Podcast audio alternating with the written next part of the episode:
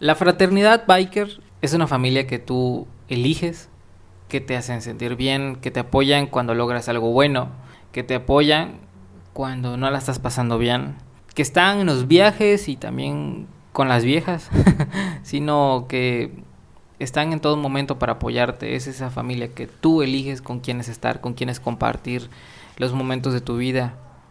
Eso es una fraternidad, eso es un, un grupo biker, una familia biker.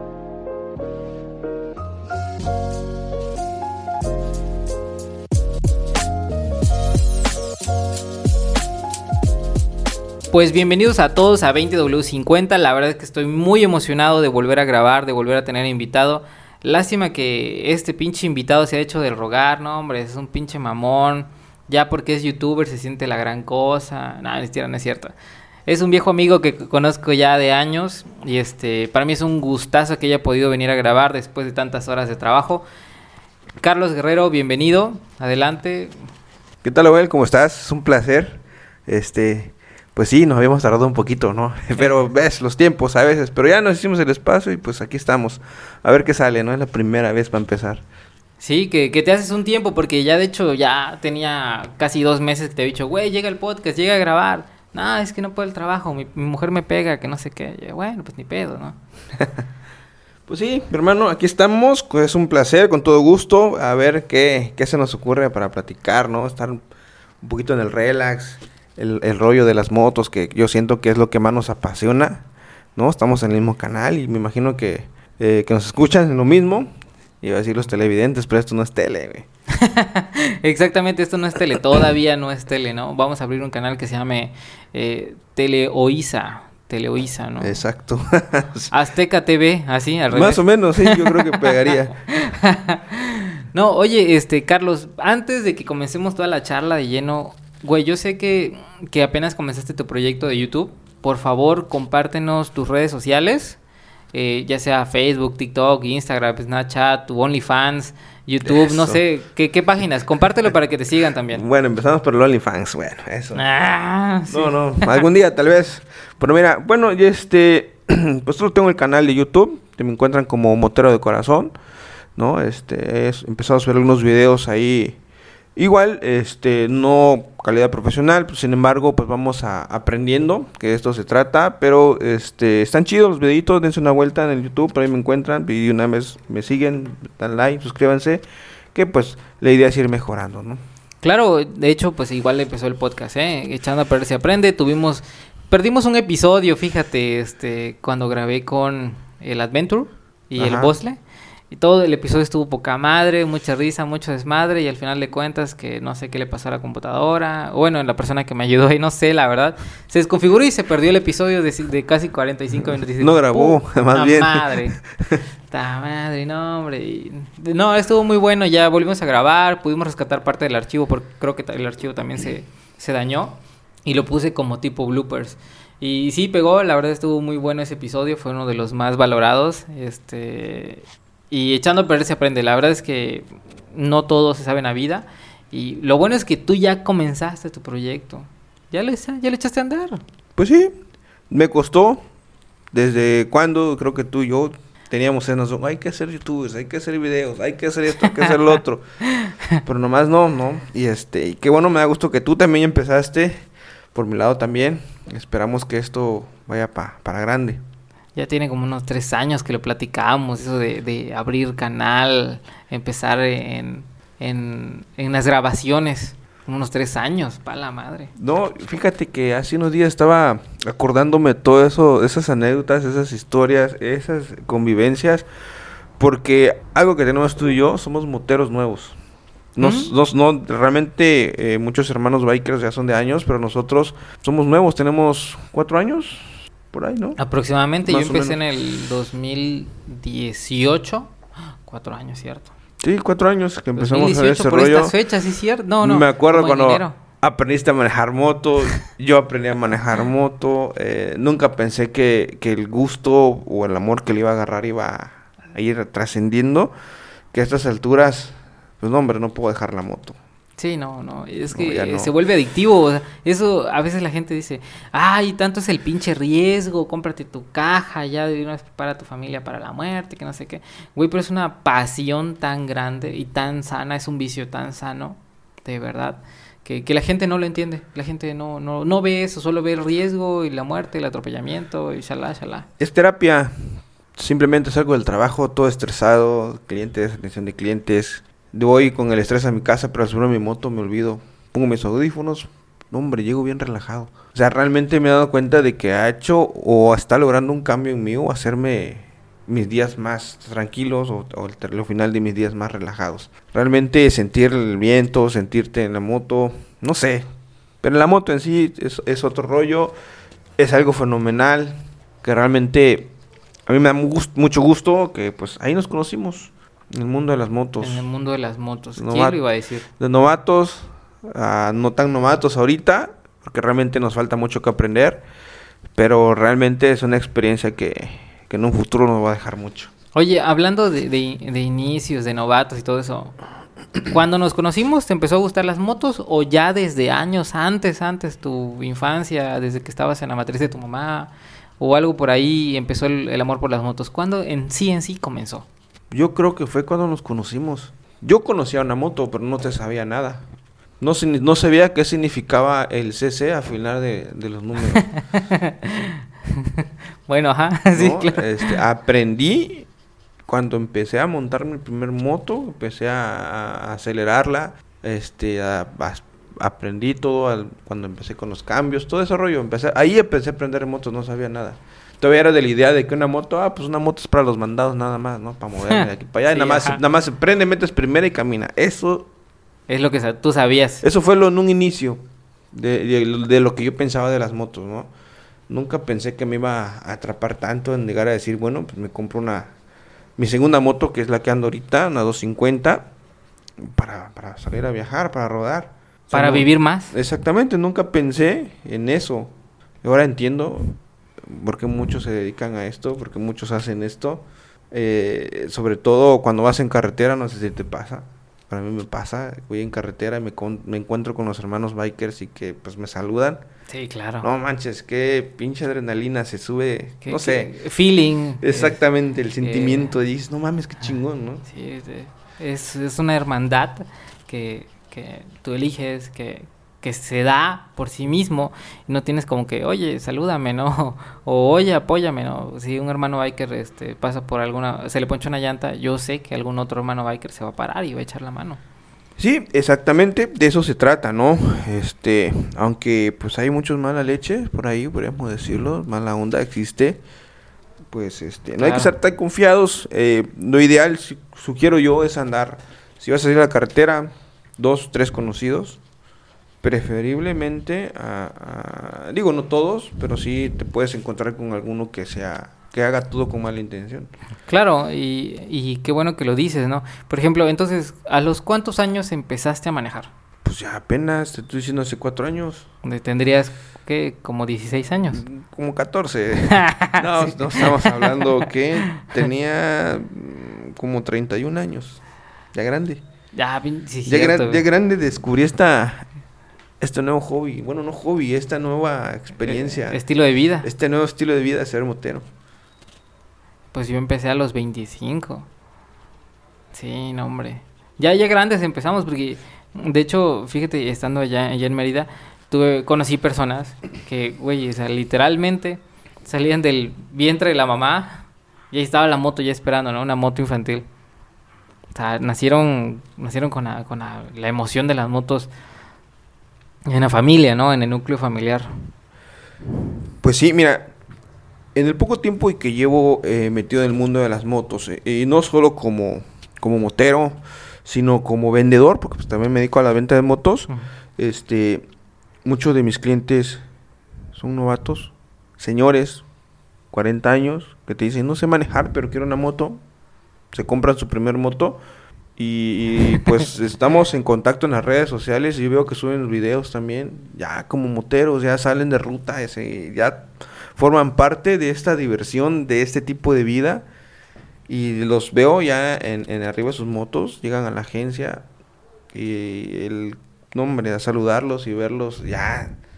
Ahora todo el feeling de motero, ¿no? Sí, claro, con, con ya con armadura puesta. Exactamente. Ya hasta el semblante les cambia. No sé, o sea, yo siento que cuando participamos los dos de vendedores, que llegan así como que me interesa una moto, así como que apagadones, como que cohibidos. Ya verlos años después emocionados con su motocicleta, oye, voy a salir de ruta, voy a salir de este, oye, ¿por qué no vienes? O cosas así, ya con un semblante completamente cambiado, un estilo de vida completamente diferente, de, del no biker al ya eres biker, ¿no? De, de, cuando eres un simple mortal que caminaba entre todos los demás en el transporte público a cuando ya andas en tu moto viajando. Exacto, eh, algo que me ha agradado mucho y que digo, bueno, esto es vera para mí está haciendo cambios, es de que he estado conociendo mucha gente de, otros lados. Eh, lo que me ha dado el mundo de las motos, más que nada, es eso, conocer gente que, por ejemplo, me ven en mis redes sociales y me siguen, oye, pues a ver cuándo nos visitas, ¿no? A ver cuándo vienes por este lado y acá y allá. Y dijo, no, hombre, qué chingón. O sea, a veces no hay palabras ni cómo describirlo, ¿no? Dices, eso está, eso está chido toca unas fibras emocionales dentro de ti, güey. hombre, qué chingón. el, la familia del motociclismo, los moteros son es grande. Y encuentras camaradas por acá, por allá, y muchos te ubican. Y a veces en mis redes sociales, me ven, me saludan, oye, a ver cuándo te das una vuelta por este lado. Sí. Y a veces es complicado, tiempos, dinero también, a veces influye un poquito. Sí, claro. Pero ahí estamos en pie de lucha, ¿no? Se hace la intención de, de, conocer a todos, de llevarte bien con todos, de hacer esa familia más grande, ¿no? Exactamente. Más que nada, eh, en el aspecto, yo como vendedor, que conozco mucha gente, mucha gente me busca, me habla. Qué padre ser parte de esto, de, de fomentar o aportar, aunque sea ese granito de arena, a tratar de, de seguir dando uniendo, podríamos decir, ¿no? O alimentando el motociclismo en nuestro estado, que realmente se, venía opacando, pero ahorita he visto que está volviendo a resaltar otra vez un poquito. Sí, es cierto, la verdad que sí, este... Yo siempre tengo una anécdota, güey, de niño, donde con familia íbamos en un bochito a, a Tonalá, a, las playas de Tonalá, y yo vi ya a los, a los viejos moteros así con barba y su chaleco de cuero, así con lentes, un casquito tipo de, de jícara, ¿no? sí, malos, ¿no? De las motos choppers grandes. Güey, como niño bien puta madre emocionado y te saludaban, güey. Y la, la, emoción con la que te lo cuento, güey, es con emoción infantil de, güey, qué pinche anécdotas chingonas han de esas personas, ¿no? Ya cuando empecé a hacer mis propios viajes, yo dije, güey, o sea, es una experiencia completamente diferente. Eh, fomentar el, el, buen motociclismo, claro que sí es muy importante. Yo, por ejemplo, hago mucho hincapié aquí en el podcast, güey, tu seguridad, güey, tu seguridad. Cómprate los guantes, las coderas, un buen chaleco, un buen casco certificado. Güey, odio un chingo, de verdad, odio un montón los pinches cascos de jícara de verdad, güey. O sea, no importa la marca que tenga certificación, no, no importa, güey. Al final de cuentas, lo, lo que metes en una caída es las pinches manos y la jeta, güey. Siempre. Entonces ese pinche casco, ¿qué puta te va a lijar toda la pinche cara? Sin cara, güey, sin cerebro. Exacto, yo creo que todos los que andamos en moto, este, en mi caso, pues ya, ya me he caído. Supongo que tú también has llevado tus percances. Y sí, efectivamente, yo te puedo corroborar que, que lo primero que toca el suelo es la cara, honestamente, ¿no? Pero eh, un buen consejo que, que he retomado de, de, muchos moteros de experiencia y yo también lo comparto, pues es, es manejar a la defensiva. Siempre. Te da eh, un buen tiempo de respuesta, eh, estás, estás atento más que nada, ¿no? Y pues estar siempre pendiente del camino, de dónde vas, ver más allá de, de tu, ¿cómo se dice? De la Normalmente a veces vamos manejando moto y vas más viendo dónde va a pasar la llanta. ¿no? sí, claro. no está mal, pero también hay que fijarte qué hay más allá. Porque eso te va a ayudar a prevenir, ¿no? O sea, a lo mejor ya viste que haya un güey ya se atravesó y va a detener el tráfico y tú vas tendido, pues bájale de una vez. Sí, claro. en cambio, si vas mirando solo tu llanta donde va a pisar, que no agarras baches y todo eso, pues cuando reaccionas, ya es tarde. Ya, ya tienes el golpe enfrente. Exactamente. Y luego, no sé, yo siento que es una parte de misticismo donde tienes que leer el lenguaje corporal del que va adelante, ¿no? O sea, a, veces en el espejo logras ver que voltea a ver, voltea a ver acá, voltea a ver allá. Y como que quiere hacer vuelta, como que no. Tienes que como que adivinar qué va a hacer. A veces el, automovilista o otros motociclistas o ciclistas o el peatón que dice, ah, sí me da tiempo de cruzar. Y ya cuando viene a ver, dice, hijo de tu re... No le puedes mentar la madre porque, puta madre, resulta que tú eres el culero, güey. Entonces, yo siento que ahí hace falta mucha cultura, tanto del peatón, del automovilista, de, de todos. Y, y tú como ve que tienes que ser como que adivino a ver qué va a pasar, ¿no? Exacto, es general, realmente, ¿no? Lamentablemente esto se ve más y cruel, pues escucharía muy cruel decirlo, pero es cuando te toca, pues así es, ¿no? Sí, claro. En el hecho de que yo también, hay mucha gente que no utiliza los puentes peatonales.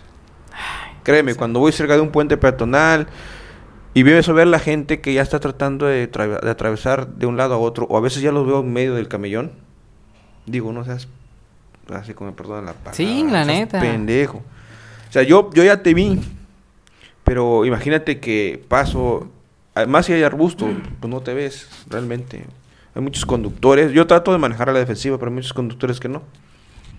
Y ahí se me ocurren las desgracias. Exactamente, la, la verdad que sí. Y, y, fíjate que no solo, no solo en moto. Por ejemplo, yo, yo tengo una, una anécdota donde desgraciadamente casi pasó a atropellar a alguien. Pero, güey, te, te aclaro, iba en un bocho, vos en el bocho de mi familia, iba conduciendo, lloviendo, de noche, y la persona vestida toda de negro. En un bulevar de una parte donde no estaba tan iluminado. Entonces, estás así como que viendo la lluvia, es eso, no manejo muy rápido, tú sabes cómo manejo. Y cuando veo que alguien así como que vi unos tenisitos blancos y freno de golpe y la persona se queda parada enfrente y dice, güey, no sé qué puta madre, este, no, no ofendiendo a la persona, no, no sé qué puta madre pensaste de que me da tiempo de cruzar aquí con 20 metros de distancia del carro. O sea, realmente es una irresponsabilidad. O sea, yo no es como que deseo atropellarlo. Te digo, y manejo lento, o sea, ni siquiera puta voy carrereando, güey. Ese güey ha de haber dicho, este cabrón me tiene que ver, tiene que parar. y todo de negro, en oscuridad y lloviendo, güey. Exactamente. no, hombre, es que cada pensamiento varía, ¿no? En la toma de decisiones. Ah, sí, ya ni lo digas. Oye, hace un momento comentaste de accidentes, de percances. Yo, yo, yo no estuve en esa ocasión, llegué después, llegué después a hacer, a hacer acto de presencia, pero güey, cuéntanos ese accidente que tuviste. no manches, ah, fue una moverada, pero bueno. Este, pues yo, todo inexperto eh, en las motos, es importantísimo, eh, lejos de manejar, sea, manejar no solo es subirte y hacer que camine, ¿no? Tienes que aprender a fijarte todo, y más que nada a usar los controles, a usar las velocidades, saber usar el freno y sobre todo la manera de frenar. Yo creo que ya muchos sabemos, pero muchos no. Este, debes de manejar, de frenar, perdón, diferente de acuerdo a la situación y tipo de suelo o en las condiciones del suelo. Si hay humedad, no vas a frenar lo mismo como que frenas el solo está seco, ¿no? Claro. Entonces, mi inexperiencia, yo a lo lejos vi un charco de agua, pues pensé, no pasa nada, ¿no? Sigo. No consideré que el carro delante de mí iba a bajar su velocidad justamente en el charco de agua donde yo venía atendido. Al bajar su velocidad, pues obviamente yo pues frené de golpe. Te imaginarás, ¿no? Quedé, quedé abajo del carro. Bueno, yo no, mi moto. Yo rodé hacia, hacia la cinta asfáltica y lo único que alcancé a ver que había un colectivo atrás de mí, dije, me va a pasar encima, pero también se abrió y todo eso. ¿no? Eh, fue un desmadre, pues. Pero mi principal error fue ese, mi inexperiencia. Lamentablemente, eh, bueno, empezamos a confiarnos. Dice, no, ya sé manejar, ya aprendí. Sí. Eh, fue, fue, con mi primer moto con la que estaba aprendiendo y pues, mm, por un lado bueno, que no fue algo tan grave, pero aprendí la lección de, que necesitas saber frenar de acuerdo a, las condiciones del suelo. Claro. No, o sea, no es nada más frenar por frenar, igual a las curvas, este, saber tomarlas, saber usar el freno en curvas. Desde entonces eh, me enfoqué en aprender un poquito más todo eso y créanme, créanme amigos que sí es importante porque no nos dejo mentir, no les voy a mentir. ¿Cuántos accidentes hay en la ciudad? Solo aquí en Tuxtla Gutiérrez. Te comenté hace rato, ¿no? Atropellaron un chavo en moto. Y, y, los que hay evidencia a través de videos, podemos observar que muchas veces este, es culpa compartida. No vamos a cargar la culpa solo al motociclista ni al que atropella, pero es culpa compartida porque es principalmente la imprudencia, ¿no? A veces nos confiamos un poquito más, pensamos que no va a pasar nada y es ahí donde sucede. O esa típica frase de que dice, ay, ni que me atropelle. Y el otro, ni que se deje atropellar. Y es que la, verdad se confían. Es una confianza un poco tonta de ambos. Exacto. Te, encuentras conductores que realmente no saben manejar. Yo iba el otro día también sobre el libramiento. Este, no iba rápido. No sé por qué. Decidí pegarme al carril de baja. Y nada más vi que noté que venía un carro atrás de mí echándome las luces. Pidiéndome que yo me moviera al carril de alta porque él iba a rebasarme por el lado derecho. Ah, chingada madre. Pues raro, ¿no? Uh Dije, entre este está pendejo. Perdón la palabra. Y le dije, bueno, no le dije, a través de señal le dije, está libre el carril de alta, pasa, no seas mamón. Y eso hizo. ¿Te, ¿Te imaginas, o sea, cómo tuvo su licencia de conducir ese cabrón o cabrona? De hecho, de hecho. Yo, yo he estado muy, muy en contra de que a cualquier persona se le dé licencia y, y fíjate que hay, o sea, no, no es ser maldad, no es ser grosero, pero ¿cómo funciona allá en, allá en Mérida, no? Lo voy a poner el contexto porque todos dicen la Blanca Mérida, llegas a Mérida, un nivel de seguridad muy increíble para que la gente ande en la calle, un nivel de seguridad en la vialidad, una educación vial de verdad, en serio, que que, vulgarmente la gente dice, aquí es, no sé, un país europeo, en México, con cultura mexicana, pero en serio es una educación vial tremenda. Yo me quedé anonadado, porque ya donde estaba vendiendo motos, ya para que compres la moto y la puedas emplacar, te piden el seguro forzoso. Tienes que asegurar tu vehículo forzosamente. Te hacen una prueba escrita y tienes que hacer una prueba conduciendo. A huevo, a huevo tienes que hacerlo. Y si no lo pasas, te, hacen, te dan un par de meses y lo vuelves a intentar. Ya la verdad no recuerdo bien la información exacta, pero lo vuelves a intentar tiempo después, no al día siguiente. Entonces, ah, yo siento que así deberían hacerlo también acá y en todos lados, porque mucha gente así como este cabrón o esta cabrona que te quiso rebasar sobre el lado derecho, güey, qué pedos, en serio, qué pedos, ¿cómo madres con su, obtuvo su licencia? ¿Quién madres le enseñó para no decirle, güey, que se hace sobre el lado izquierdo? Y peor tantito, capaz se sentía con el derecho de este güey no se apura y te echa el carro encima. Créeme que yo pensé en eso. Dije, este cabrón ha de pensar de que el que se debe mover soy yo. Obviamente no me moví, pero sí estaba muy atento en el caso de que quisiera aventarme el carro. Pero dije, no mames, dice señas. Vas a rebasar, agarra el lado izquierdo, para eso es. Yo voy en mi carril de, de baja, muy lento, muy despacio. Exacto. Y es una falta de, de educación vial. O sea, como tú dijiste, una culpa compartida, porque hace un tiempo entrevisté a Rodrigo, que es una persona biker 100% de corazón, de tiempo completo biker, porque pues también se dedica a los mandaditos. Como dijo él, tengo compañeros que les vale tres cuartos de, miembro y rebasan por la derecha, filtran el tráfico en movimiento, eh, se atraviesan aquí con tal de llegar a los pedidos más rápidos y puntuales cuando exponen no sé, el 80% del tiempo que trabajan su vida con tal de entregar bien. O sea, no siento que sea lo correcto.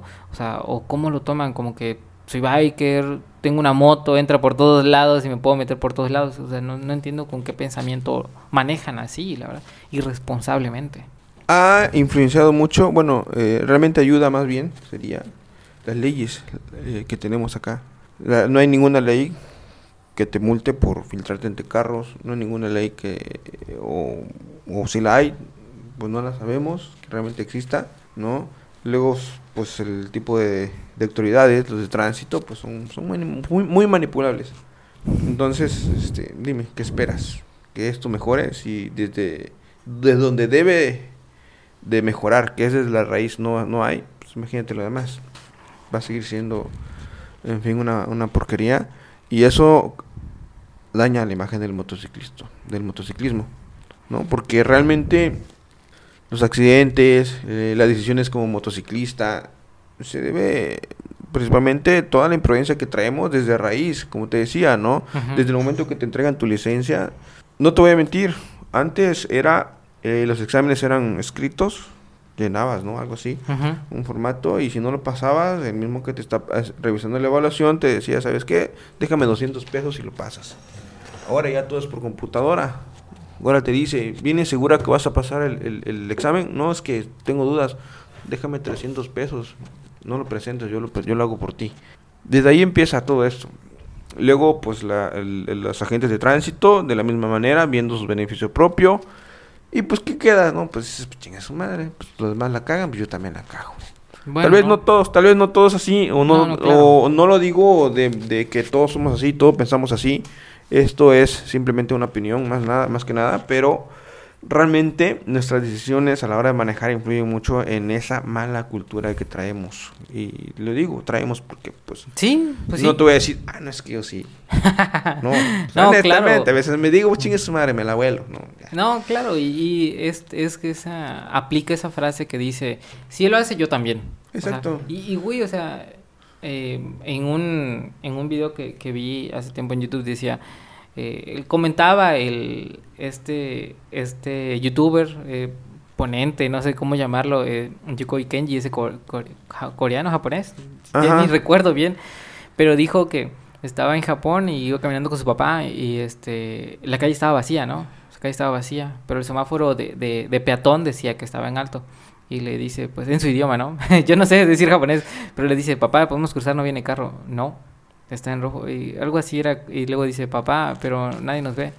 No importa que nadie nos vea, yo me estoy viendo. O sea, esa integridad, esa cultura, esa educación de que tú mismo te estás rigiendo. Hace falta mucho acá. Y no puedo decirlo así como tú, me lavo las manos, yo nunca lo he hecho, no.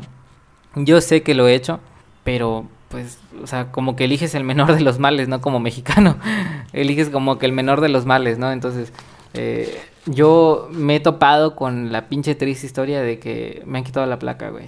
Y así, puta madre, o sea. Y por mucho que mi integridad a veces diga, no, no, no, no, no, no, no, no. Y digo, ah, ya sabes qué, que me den la pinche multa, a la verga, güey, a la verga, que me den la pinche multa. No voy a caer en la provocación de que con tanto dinero.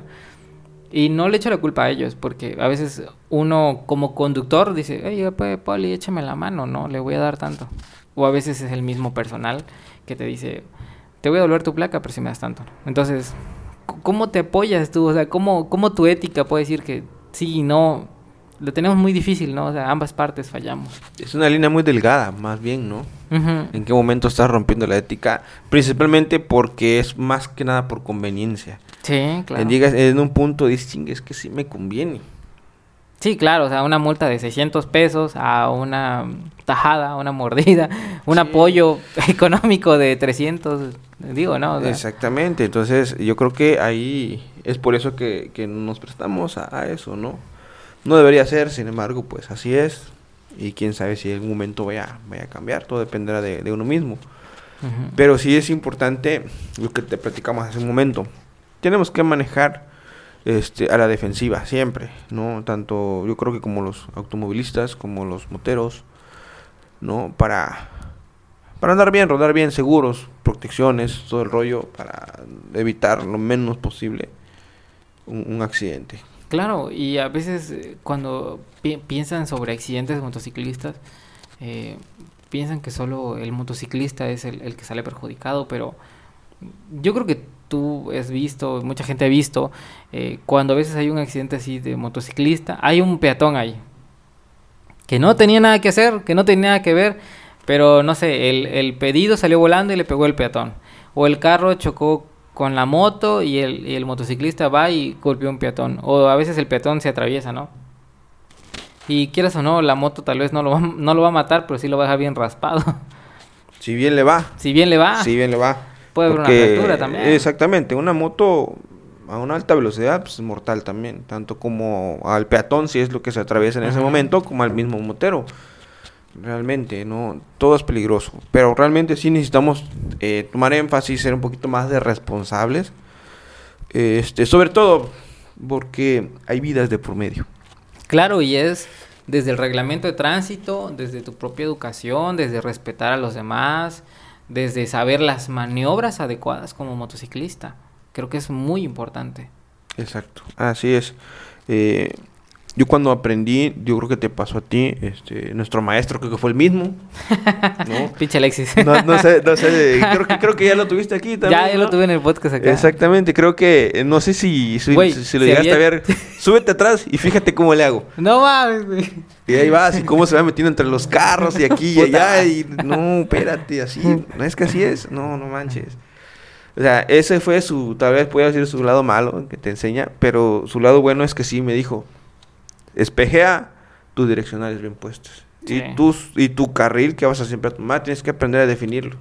No puedes ir en medio o cambiándote cada rato, el, el de baja, el de alta o el de alta a la baja. Eso sí me lo dejó muy claro y hasta la fecha lo traigo. He aprendido cosas nuevas porque pues el convivir con más moteros, más motociclistas, pues vas aprendiendo. De hecho, es, esto, esto se trata, ¿no? Nunca dejamos de aprender. No, claro, no, no.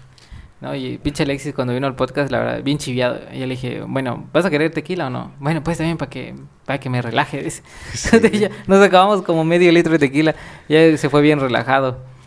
Este, pero estuvo chido y la verdad sí fue, fue un buen instructor. O sea, la verdad me enseñó lo básico, lo necesario y luego es práctica, práctica, práctica, aprender, ver, ver de otros, ver de errores de otros, de tus propios errores seguir aprendiendo, ¿no? Y así es el mundo del biker, así es el mundo del motociclista. Exacto. Algo indescriptible, simplemente simplemente apasionante. Simplemente vívanlo y ya. Sí. Créanme que una vez que, que agarras ese amor, no hombre, te cambia muchas cosas. Dejas muchas cosas que tal vez son malas. No, todo está chido. Realmente que, que podemos definirlo bien, ¿no? Sí. Oye, de tus viajes, eh, bueno, ¿cuál ha sido el viaje más largo que has tenido? El viaje más largo. No podemos decir más largo. Sí, me llevó un chingo de tiempo, pero porque eh, veníamos descansando. ah, claro. Oye, que pues hay que comer, ¿no? Nos echemos una botanita y hay que, que, que viene, ¿no? Que hay que pasar a ver a la novia. Pero Sí, este, con, con los que más he salido, pues ha sido Rafa y, y Oscar. Ah, con Rafa y Oscar. Exactamente, de hecho una vez, esas veces que fuimos a, a Villaflores, pero fue una, una, una, vuelta bien larga que fuimos a dar, porque nos fuimos por un lado y regresamos por otro. Sí, nos echamos como seis horas. Pero eh, fue por lo que te comentaba, ¿no? Porque realmente veníamos parando, Oscar pasó a ver a su novia, pues sí, empezamos a comer eh, llegamos a Flores, pues también comimos allá y de regreso igual, no, o sea, realmente porque veníamos deteniéndonos, ¿no? Que, oye, que me voy a parar a orinar, bueno, pues por ese rollo sí nos llevó mucho tiempo, pero fue, realmente fue una experiencia muy agradable, muy divertida. Mira, uno de los tramos que más me gusta este, rodar es esos tramos de Coita, Berriozábal, eh, porque son fríos y este y no, el clima se pone chingón se pone chingón, luego eh, a veces ya una hora de la tarde o ya para entrar a la noche, pues baja la neblina. Ah, Como que eleva, eleva ese nivel de adrenalina que necesitas para, para disfrutar más del viaje, ¿no? Pero eh, son unos tramos que más me gustan. Y podríamos decir que ese ha sido uno de los más largos, pero por no por, por distancia. Realmente distancia no he recorrido mucho. no, me, no me he atrevido a ir más lejos. A Guatemala, Salvador. Mm, estaría padre. claro que estaría Estaría padre. pero como te decía hace rato, una vez el tiempo, el trabajo, dinero también, sobre todo, porque pues no, no es de grapa, pues. Sí, no, y la moto no funciona con aire. Exactamente. Ni con agua.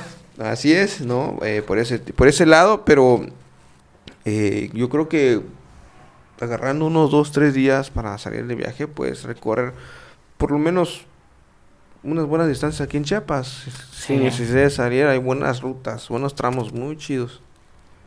Sí, la verdad que sí. Yo, yo igual he visto, eh, comparo mis experiencias, ¿no? O sea, no, no he hecho rutas así que digas, puta madre, se fue hasta al Barranca del Cobre, ¿no? En su moto, ¿no? Y aquí en Tuxtla igual, aquí en Chiapas no recorrí mucho porque me, me enfoqué mucho tanto al trabajo y tiempo con la familia y no hice muchos viajes. Pero el, el viaje que, que, más puedo comentar allá en, en Mérida eh, fue que hice a Silán de Bravo. Y, güey, o sea, no, no quiero ser grosero, pero fue una recta horrible donde estaba cabeceando, güey. Después de 40 minutos de recta estaba cabeceando. Creo que vi una curva en todo ese recorrido, güey. Eso fue un viaje, ay no, o sea, cansado y fastidiado. Y ahí es donde, pues 100%, una moto de cilindrada grande, le pones el, el, el piloto automático, ya ni me acuerdo cómo se llama ese botón, este, que mantiene la velocidad Y así te vas, ¿no? O sea, creo que es, es algo muy chido. Pero para una cilindrada grande, pero para una cilindrada pequeña, güey, vas con el puño así acelerador. 40 minutos en pura recta, güey. Nada emocionante. o sea, lo parte emocionante fue así como cuando vi como unos lagos, los animales, la naturaleza, vi la playa, pero era una recta. Era una enorme, enorme recta. Y, güey, acá, no te voy a dejar mentir, vas de aquí de Tuxtla hasta a Chicoacén, que es un tramo tal vez un poco más corto que eso que hice y hay un chingo de curvas para que te mates y te avientes al pinche barranco, pero las disfrutas, güey. Disfrutas todas esas pinches curvas. Atraviesas dos túneles, atraviesas una parte de neblina cabrona. Sientes el cambio de temperatura de, de Tuxtla, que es calorcito rico, luego subes a San Fernando fresco, y luego vas a Chicoacén y pareciera que estuvieras en un puerto, es un calor bochornoso. Güey, para mí ese viaje fue épico, magnífico, muy cerca, muy corto, fue increíble que fue el pinche Agustín que no vino ahorita para el podcast, que fue el pinche Memo, saludos al pinche Memo, la porra te saluda. este, un amigo del Memo y, yo en, en, la Scrambler en ese entonces que todavía era renegada, creo. Magnífico ese viaje. Magnífico. Esa ruta está preciosa. Eh, me ha tocado ir hasta Ocotepec. ¿Ubicas? Son creo que cuatro horas o cinco horas de, de camino hasta allá. este, pero todo, o sea, tú mencionas de aquí pasando la encañada Roma San Fernando, desde ahí empieza el clima agradable, el calorcito, las curvas, ya pasando Chicoacén creo que sigue Copainalá, ¿no? Ajá. ¿No? Ya, pasando a. Bueno, desde ese tramo hasta Copainalá es puro calor. Ya de Copainalá a, más allá ya empiezas, ya empiezas a subir la zona de la sierra. Entonces ya se pone más fresco de nuevo y los caminos pues bonitos, paisaje. Realmente toda esa zona está muy padre, me gustaría volverla a recorrer nuevamente. Porque las veces que fui pues no tenía no había no grabé nada, ¿no? Y me gustaría esta vez sí lograr grabar algo. Pero son tramos realmente muy muy padres y no solo ahí, los altos de Chiapas. Lamentablemente los altos está muy peligrosa la zona. Pero también son buenas rutas. Sí, claro, y muy buenas rutas, la verdad. Sí. Este, de hecho, eh, conocí una persona ahí en Mérida. Saludos a, mi amigo Juan, Juan Pablo. Este, que él me comentó que hizo el viaje Mérida por toda la parte selva. Y fue un viaje increíble. Solo me mostró una o dos fotos, creo. Lo estaba haciendo con una moto turismo grandísima. Una Roadline eh, motor 1862 centímetros cúbicos, una puta enorme moto. Eh, creo que en ese momento estaba andaba con su con su novia viajando y comentó que fue una de sus experiencias más padrísimas también. O sea, aquí en Chiapas está muy rico en, en temperatura, en clima, clima, temperatura, lugares para recorrer, viaje, eh, selva, está tenemos pues todo lo templado. al volcán Tacaná es un viaje que me gustaría hacer. Está largo, está tendido, quiere dinero. Pero estaría muy bueno. Pero ya no subirías con moto. Tienes que caminar. bueno, no exactamente hasta el volcán, hasta allá arriba, ¿no? Sino el viaje y luego caminar.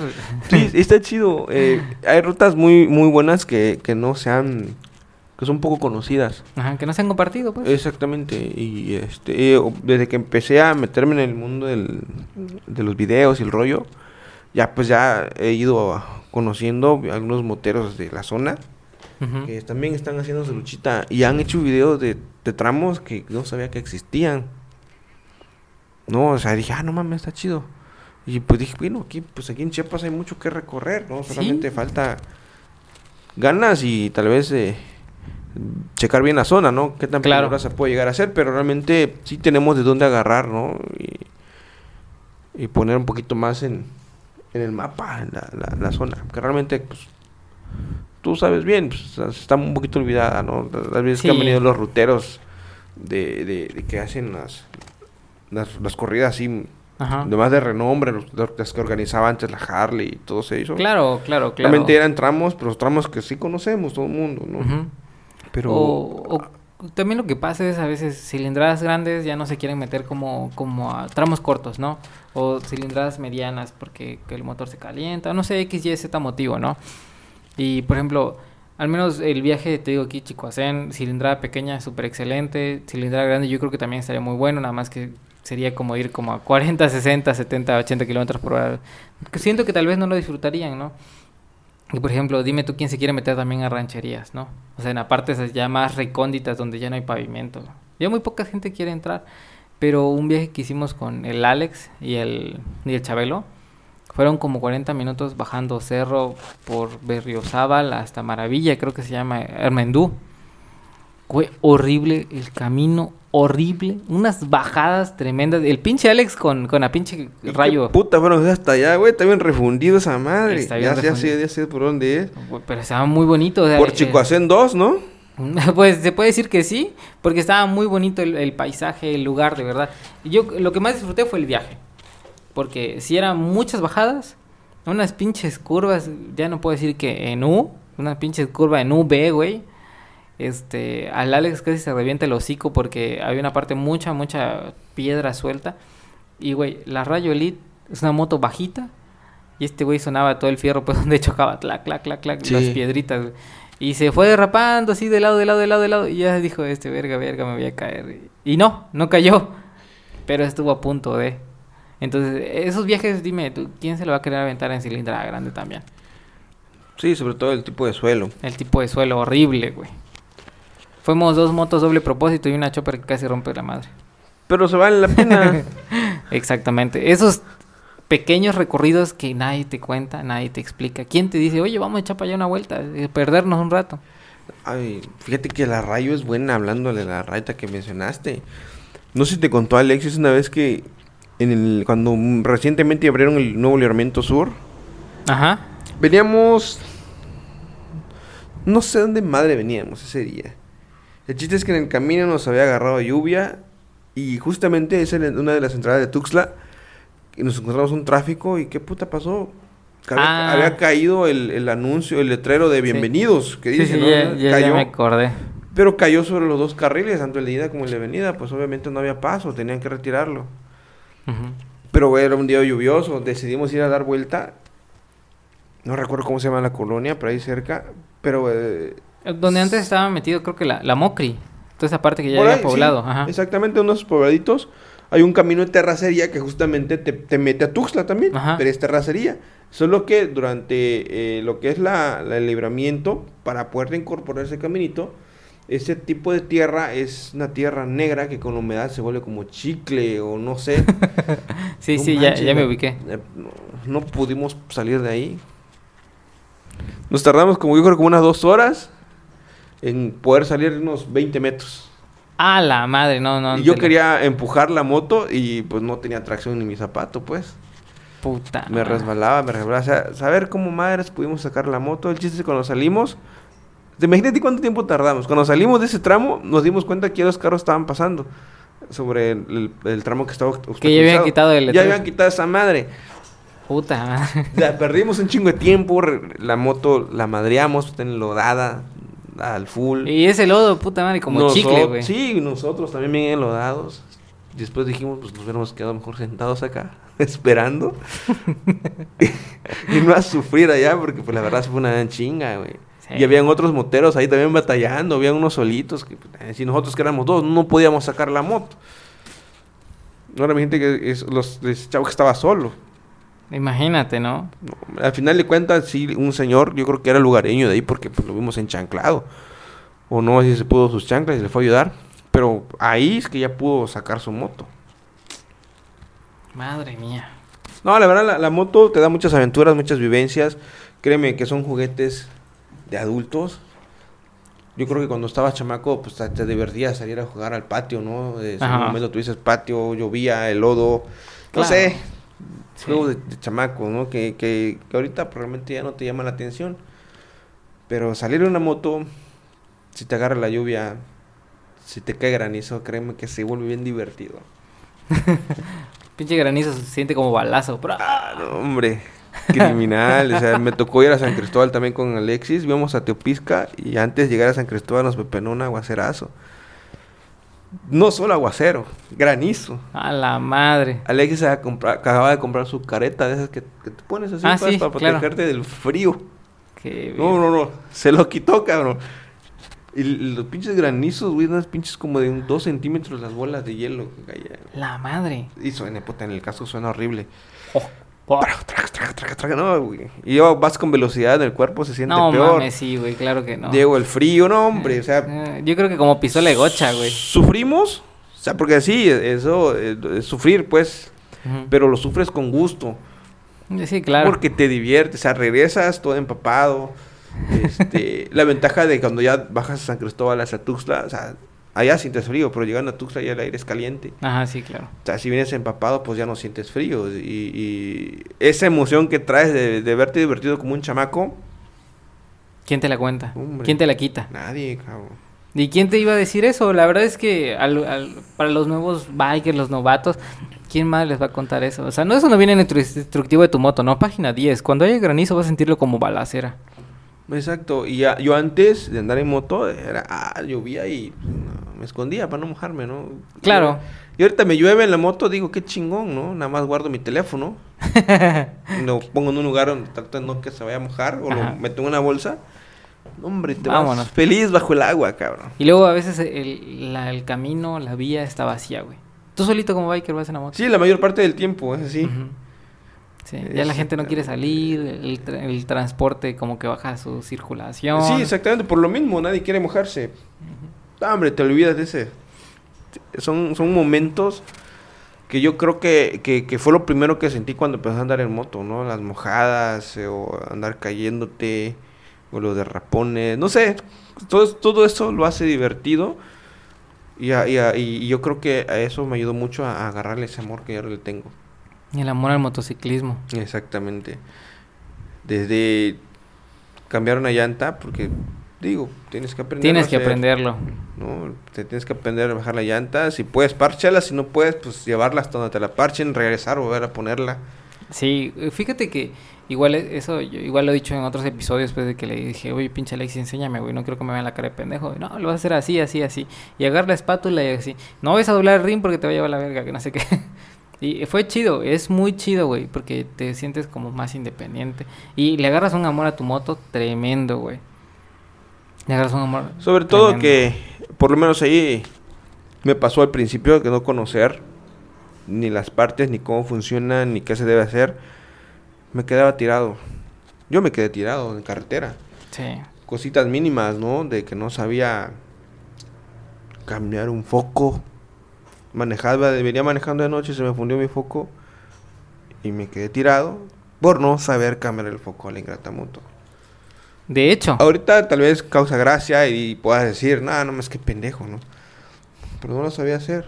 Pero, tú novato, ¿cómo? Llegué al punto, bueno, pues pues eso lo puedes hacer, ¿no? Incluso que se te reviente un chicote. Créeme, a esas alturas te puedo decir, es absurdo que te quedes tirado porque se te rompió un chicote. De hecho. ¿No? Es absurdo, bueno, yo soy de eso, ¿no? Es absurdo que te quedes tirado casi por todo lo que te pueda pasar en la carretera, excepto que se te trone el motor, porque ahí sí no puedes hacer nada. El motor, el carburador, o sea, hay, hay cosas que, en las que tú dices, bueno, pues ya no puedo, ¿no? pero por una llanta, por un chicote, por un foco. exactamente, o porque tu carburador va saturando gasolina o no está bien carburada y que digas es que no sirve, sí se me hacen cosas muy burdas, decir que por eso no llegaste a tu destino. Sí, me ha tocado otras veces quedarme tirado. No, no me he quedado tirado. Se me ha detenido la moto por unas dos, tres horas en lo que lo arreglo. Y vuelvo a seguir mi camino. De hecho. De hecho, sí. Yo, por ejemplo, allá... ¿Qué fue? Me, me, quedé tirado, se me ponchó la llanta, güey. Y intenté moverla hasta donde se pudo. Bueno, pues ni pedo. Ya fue este que el Alex me ayudó también. Me ha ayudado varias veces. Muchas veces el Alex cuando me quedado tirado acá con la, con la moto. Estaba muy novato, ¿no? Pero eh, eh, el apoyo que, que, tuve, ¿no? De que sube la moto a la camioneta, vámonos. Ya llegaba a la agencia y, órale, cambiar tu llanta, ¿no? Fa, yo cambiaba mi llanta, ya ponía no, lo estás haciendo mal, le vas a poner esto, ¿no? Y yo lo hacía yo solo, está muy chido.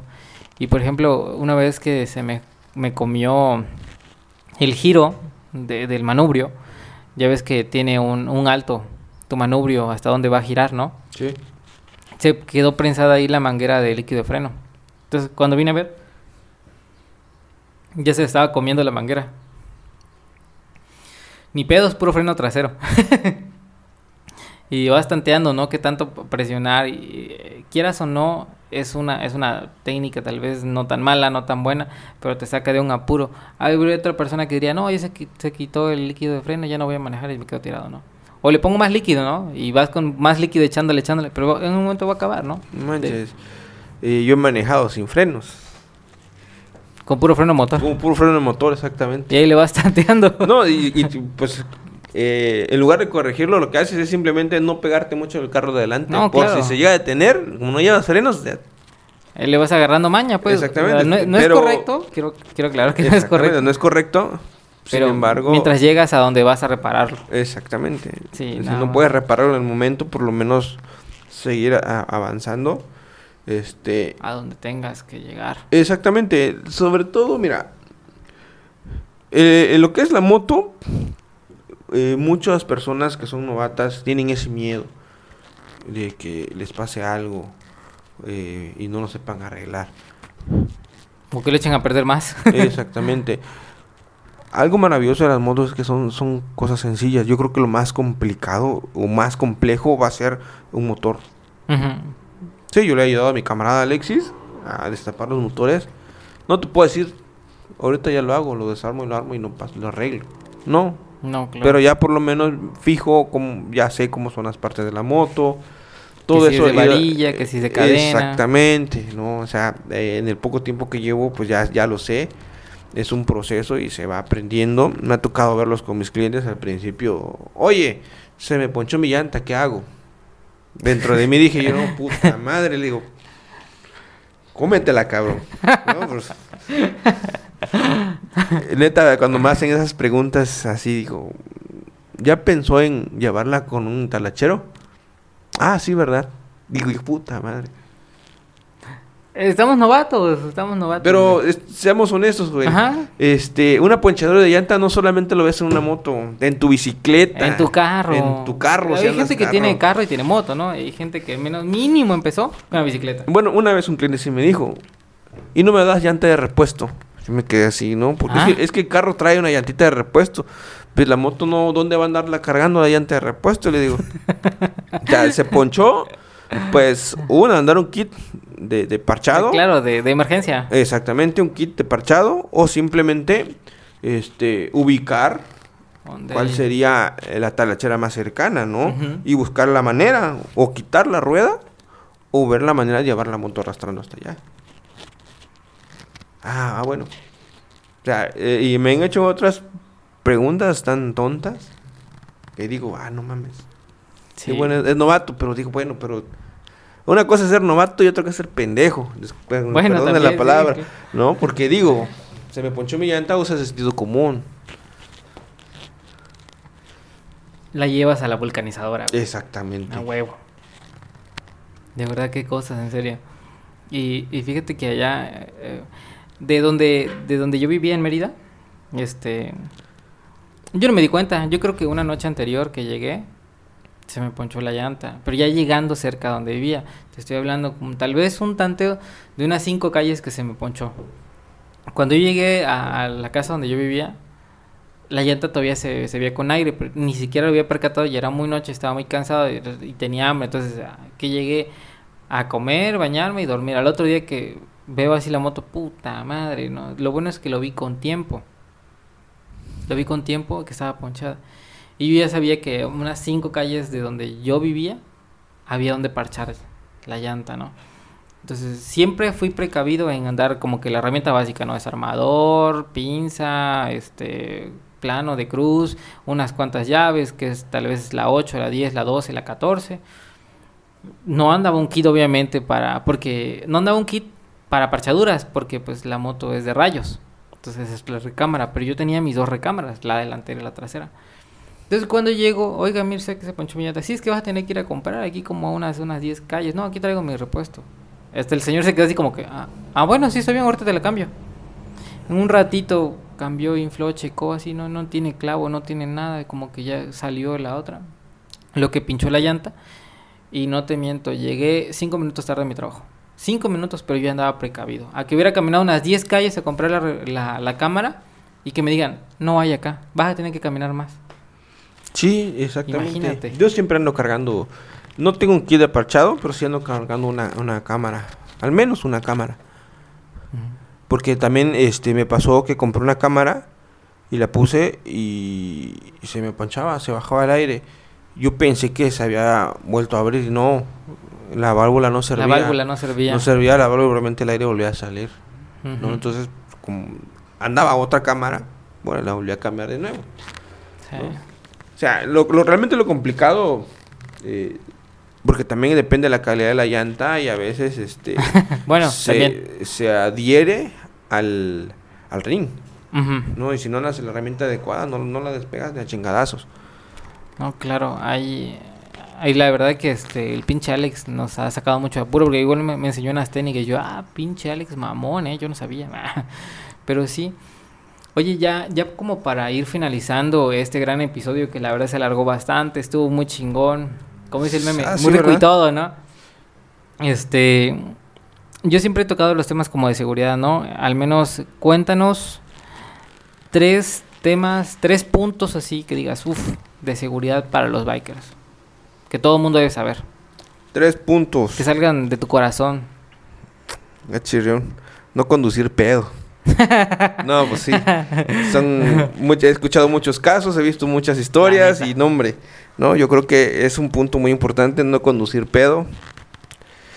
Eh, ¿Qué otro podía ser? Protecciones, casco, un casco bueno, no de los que te regalan cuando compras tu moto. Yo creo que eso no debería ser.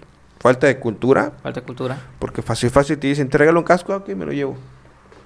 Un casco no te protege nada realmente. ¿Y qué otro podría ser? Otra recomendación, otra recomendación. Conducir a la defensiva. Yo creo que que sí ayuda, ayuda bastante. Genial. Eh, yo sé que la mayoría de las personas no, no saben que tú tienes una niña, ¿no? Mm, pero... No creo. pero ahorita aprovechando que lo acabo de decir, para esos padres, bikers, moteros que tienen niños, ¿qué recomendación le darías? Bueno, yo a mi hija le encantan las motos. Ella sube en mi moto, la llevo. ¿Cuántos años tiene? Tiene siete años. Siete años. Tiene su casco.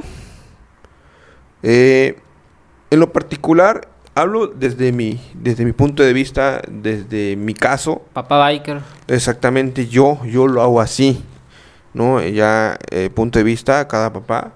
Eh, a mi hija no la saco carretera, ni mucho menos a, la ciudad. Sí, la subo a la moto, pero en, en, la colonia. Ah, ok. Que el tráfico es mucho menor, eh, se maneja más despacio, exactamente meterla a los libramientos, sinceramente no, no, lo, no lo hago.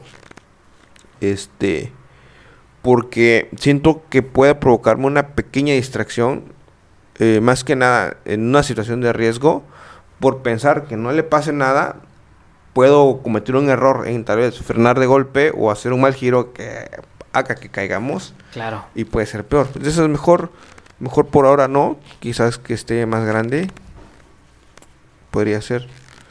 Pero mientras tanto, eh, yo lo hago así, no, no, no voy tan de lleno.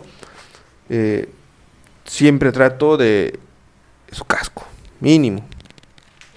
Porque sí he visto muchas familias que van en moto. El papá, la mamá con su casco, pero la criatura no. De hecho. No sé, yo creo que sí has visto, yo sí los he visto. Sí, la neta me pudre, güey. yo sí los he visto, que ahí van.